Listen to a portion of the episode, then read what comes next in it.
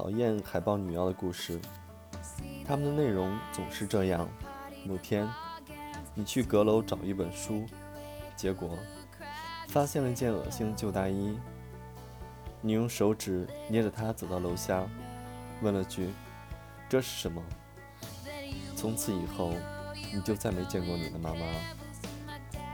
我在一家名叫“帕夏”的餐馆里工作。妈妈离开之后，我在这里找了份工作补贴家用。我上班的第一个晚上就被领班吼了两次，在端一道热菜的时候烫伤了手指，将扁豆、芹菜浓汤洒在自己的围裙上，还把钥匙忘在了厨房里。一开始，我并没发现自己落下了钥匙。我站在停车场上，缓缓呼吸，让风吹走头发里的油腻。当其他所有车子启动并且离开之后，我将手伸到外套口袋里，那时我才发现情况不妙。我跑回餐馆，用力敲门，理所当然的没人给我开门。就在那时，我闻到一股香烟的味道。一瞬间之后，我听到了一个声音：“嘿！”我转过身，莫娜就站在那里，白色的烟雾从她的指尖向上飘起。我把钥匙落在里面了，我说。莫娜是餐馆里除了我以外唯一的年轻女服务员，与餐馆里除了我以外的所有人都是亲戚。他称餐馆老板为泰德舅舅。他真的是莫娜妈妈的兄弟，除非迫不得已，否则别跟他说话。莫娜向我建议，他是个讨厌鬼。不过，那是稍晚些的事了。那天晚上，莫娜叹了口气，将香烟丢在地上，用鞋底碾压，然后踩着我的双手，打开窗子，钻进厨房。从里面为我打开了门，请吧，夫人。他干巴巴地说，向我鞠了一躬。至少，我认为他说的是夫人，他也可能说的是女士。那天晚上的事情，我记我记得不是很清楚，因为我们喝了很多酒。莫娜说，既然我们已经破门而入，不如干脆偷点东西。开过瓶的红酒，他已经排练好了。我用手机屏幕为他照明。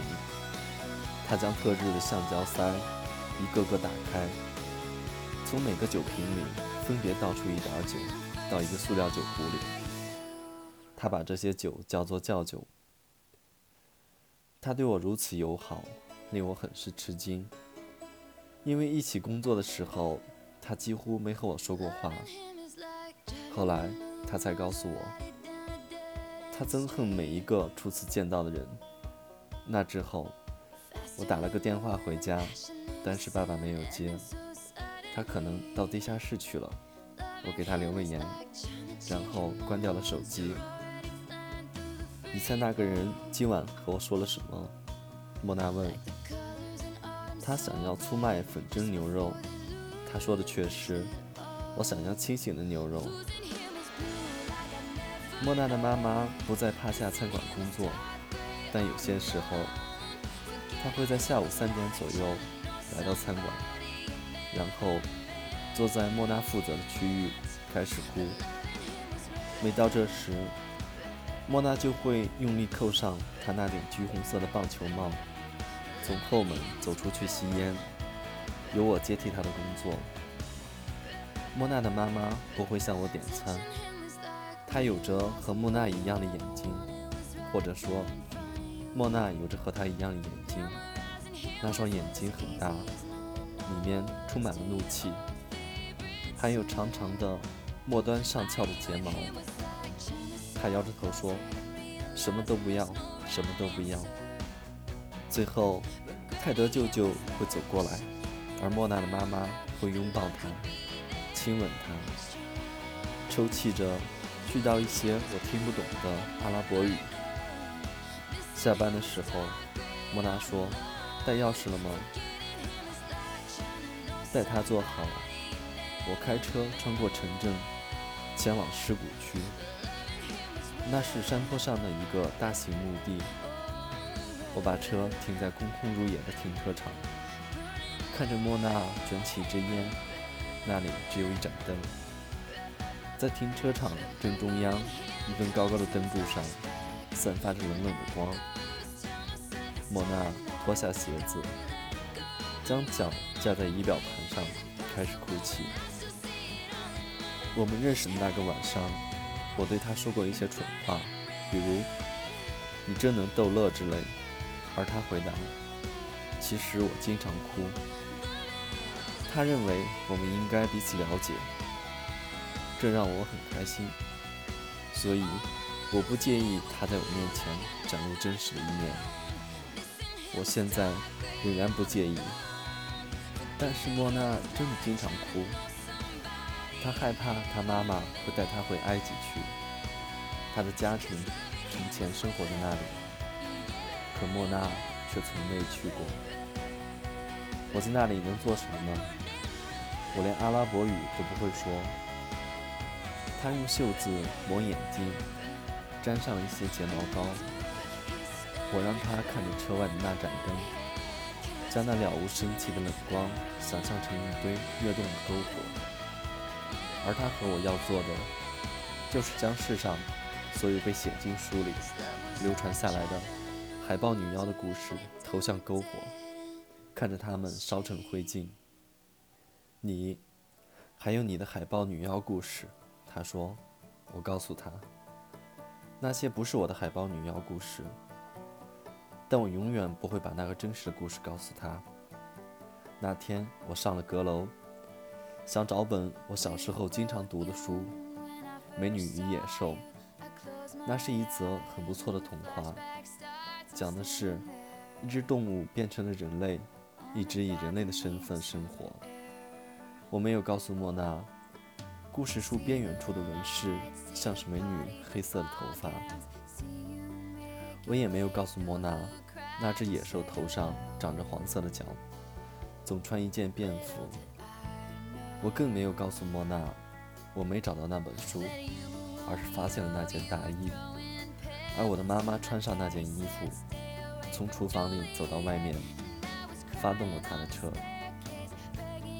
某个海豹女妖的故事，讲的是一个来自米达吕尔的人。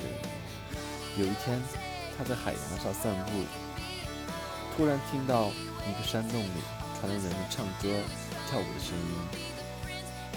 他带走了其中的一张，将它锁在家中的箱子里。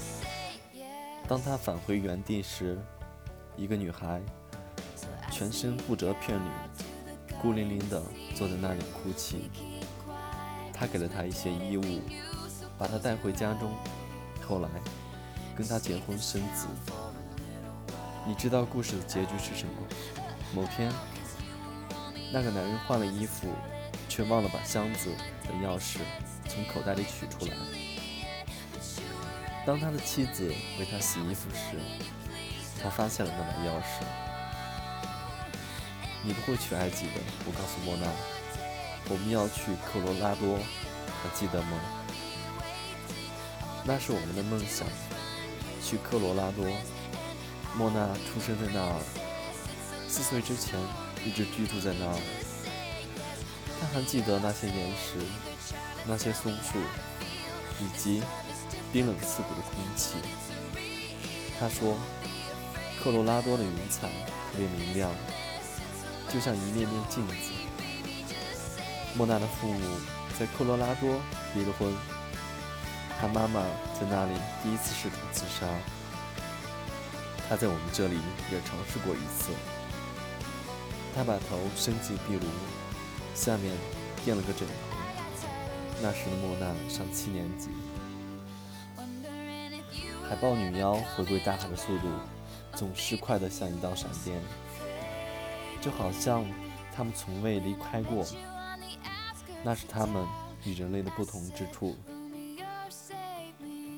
我爸爸也尝试过回到过去的某个地方，当时他还在军队服役，驻扎在德国。他去了一次挪威，寻找曾祖母的家。他真的找到了那里，甚至还有一个名字与我们姓氏相同的小农场。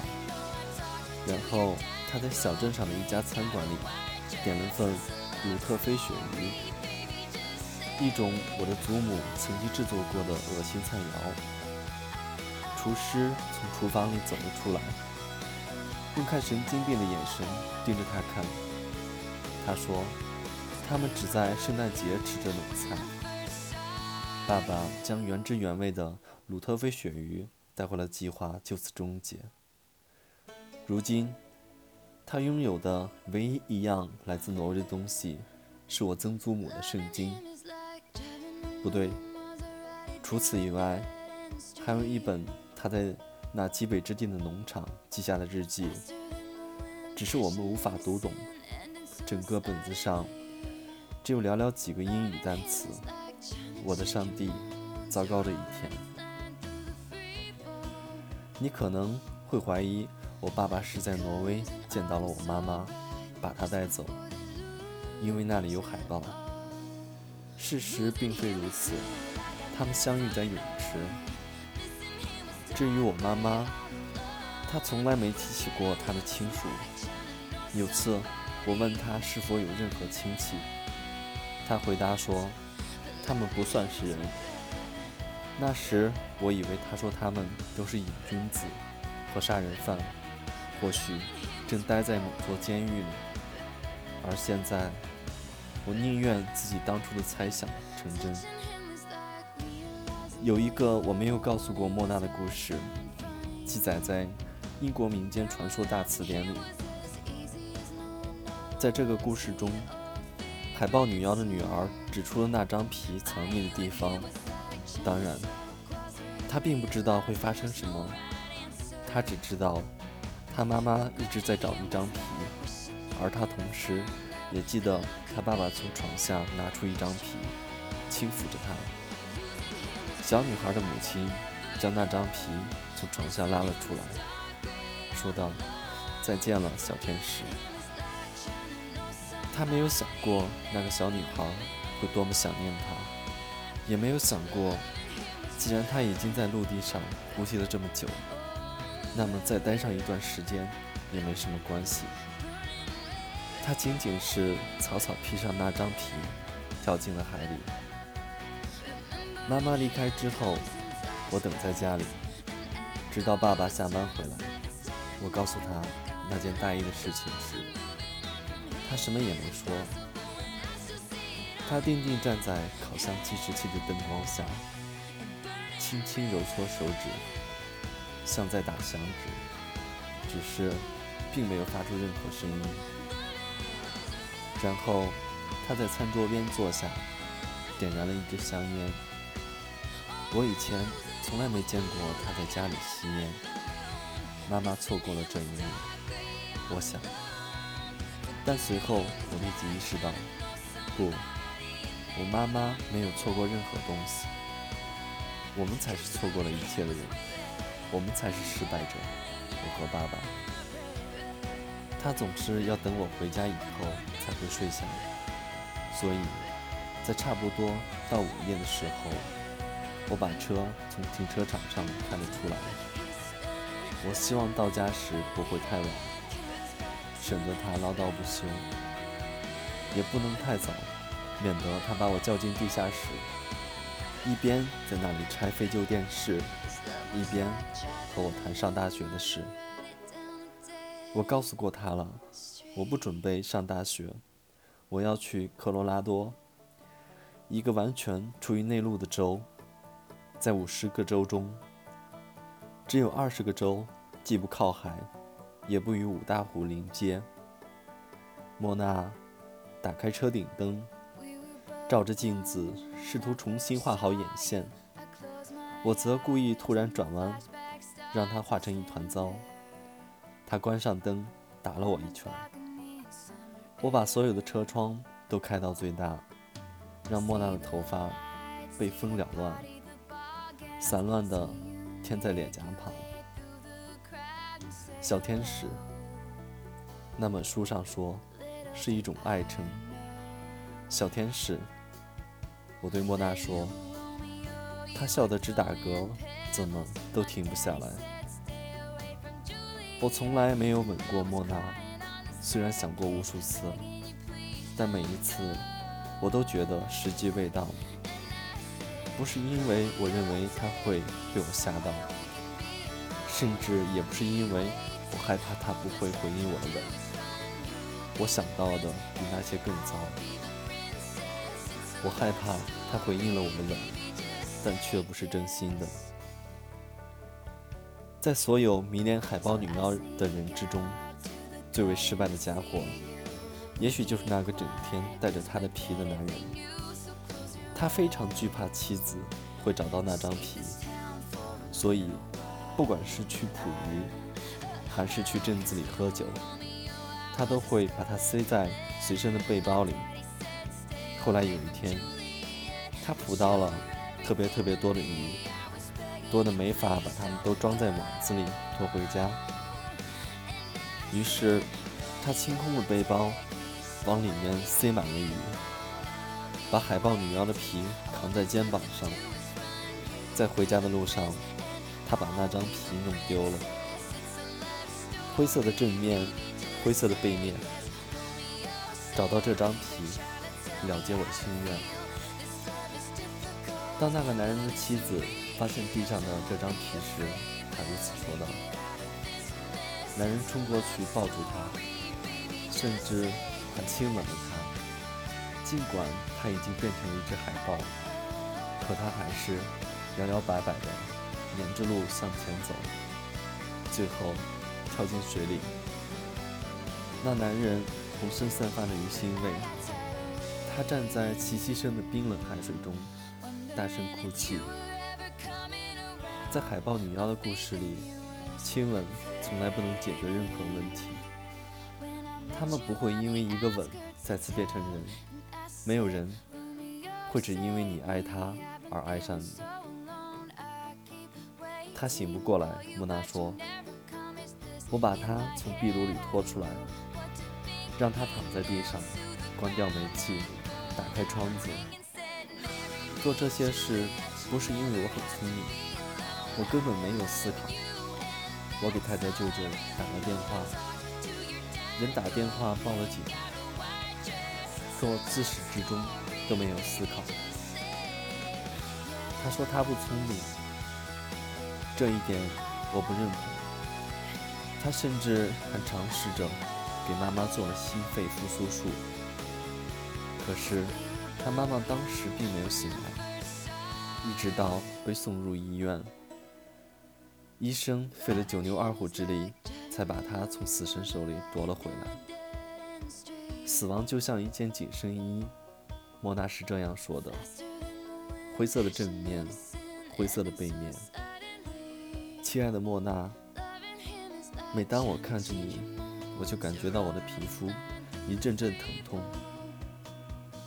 我把他送到了他家门口的路上，他家的房子很暗，是那条街上照明最少的一间房子。因为莫娜的妈妈不喜欢把门廊灯打开，她说光线总是从百叶窗的边缘照进来，让她无法入睡。莫娜的妈妈在楼上有一间漂亮的卧室，里面挂着很多镶金的相框，相框里放着老照片，但她总是在起居室的沙发上睡觉，注视着旁边。鱼缸里的鱼儿有助于她的睡眠，但她又总是说这个国家没有真正的鱼。莫娜认为这是她妈妈的怪癖。莫娜下了车，也带走了我的心，因为不管他在哪里，我的心总是追随着他。他站在车外面，弯下腰，将头伸进开着的车门。我几乎看不到他，但我可以闻到他头发上的柠檬洗发水的味道，还混杂着汗水和大麻的气息。莫娜的气味像一座森林，而不是大海。哦，上帝啊！他说：“我忘了告诉你，你知道六号桌吗？今天晚上那一担梆子，泰德舅舅的朋友，记得，他们想让汤和别的菜一起上来，我忘记了。你知道那个老头子和我说什么吗？”那个坐在首席的矮个老头，他说了什么？莫娜讲了一句法语，他粗声粗气地咆哮着，然后大笑起来。我知道那是法语，其他就一概不知了。那是什么意思？你是个白痴，小姐。他低下头，勉强抑制住咯咯的笑声。他说你是白痴。是啊，莫娜抬起头，摇晃了一下。另一座房子的门廊灯射来的灯光，在她的鼻梁上弹跳了一下。她假模假式的学着挪威口音说道：“我的上帝，糟糕的一天。”我点点头，也说道：“糟糕的一天。”之所以这么回答。可能是因为这话被我们重复了无数遍，几乎成了某种愚蠢的口头禅。但更可，但更可能的是，因为我抽了大麻，迷迷糊糊的把过往的许多日子都算在了，都算在了那天里头。我记得那次，我们所有人都出去参加除夕夜的庆祝活动，泰德舅舅开车载我。停车以后，他叫我把车门关牢。那时候我人还没出去呢。我得，我先得出去才能把门关上。我对他说。我把这事告诉莫娜的时候，我们两个笑得喘不过气来，不得不跑到洗手间里躲着乐呵。还有那一次，学校的同学来了餐馆，我们端上了酒。但他们其实还没到可以喝酒的年龄。结果，莫娜紧张过度，把酒洒得整块桌布都是。还有那天，她漂亮的表姐来看望我，用微波炉给我们做了起司薄荷三明治，却因为浪费食物被骂了一顿。还有，我们为莫娜的妈妈举行生日宴会。泰德舅舅弹奏乐器助兴，美妙的音乐让我们都跳起舞来。莫娜妈妈的眼里闪耀着泪光，就像美丽的宝石。在那之后，莫娜告诉我，我应该离开这里。我是她还留在这里的唯一原因。我的上帝啊，那些糟糕的日子，那些我生命中最好的日子。再见，莫娜低声说。我一直注视着他，直到他的身影消失在房子里。从前，我妈妈每天早上都去基督教青年会游泳。小时候，她也会带我一起去。可我不喜欢游泳，每次都是坐在椅子上看书，而她浮起又潜下。浮起又潜下，就像水中的一道阴影。当我读到弗里斯比太太和实验室里的老鼠时，我觉得妈妈就像是小白鼠，总是来来回回的触壁折返。仿佛在完成实验室安排的任务一样。当然，她终究会从泳池里爬出来，脱掉泳帽。他喜欢把他的泳衣挂在更衣室里，那是件薄薄的灰色旧衣服，不停地往地板上滴着水。大多数人会将挂锁的钩子穿过泳衣带走，免得它被人偷走。我妈妈从来不那么做，她只是将泳衣松松垮垮地挂在锁上。没有人会偷那样一件旧衣服的，他说。他说的很对。那本来应该是故事的结尾，可是并不是。我爸爸说，妈妈是一个精灵，和我们不属于同一个物种。她不是因为我犯了错才离开的。她离开的原因是她无法学会在陆地上呼吸。这是我听过的最糟糕的谎言。我不会，永远不会把它告诉莫娜。即使我们将所有需要的东西装在汽车后备箱里，前往科罗拉多的时候，也不会。按照计划，我们在一家食品杂货店门口碰了面。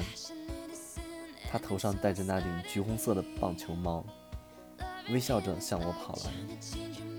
我不会告诉他阁楼多么危险，我不会告诉他有些人没法重新来过，我也不会告诉他我在商店橱窗里看到过我妈妈，留着长长的银灰色的头发，和她的大衣的颜色一模一样。我更不会告诉他，有次表弟们来探望我的时候，我们一起去了动物园。那里的两只海豹认出了我，它们从水里站起身来，说起了我听不懂的语言。我不会告诉他我内心的恐惧，我甚至不会告诉他那些他应该知道的事。我们必须比我们的妈妈更坚强，我们必须写下不同的故事。还有，他最好别改变主意。把我一个人丢在科罗拉多，我不会理解他，我会永远恨他，我会把他的东西烧掉，我会整夜不眠地向着树林尖叫。不能呼吸这说法实在是太愚蠢了。谁听说过在一个地方会呼吸，换了个地方就不能呼吸的人？我们，莫娜和我，不会那样。海豹女妖的故事是给那些被魔法所所困的失败者听的，那些丢三落四的人，那些有什么说什么的人，那些把钥匙落下的人，那些轻易放手的人。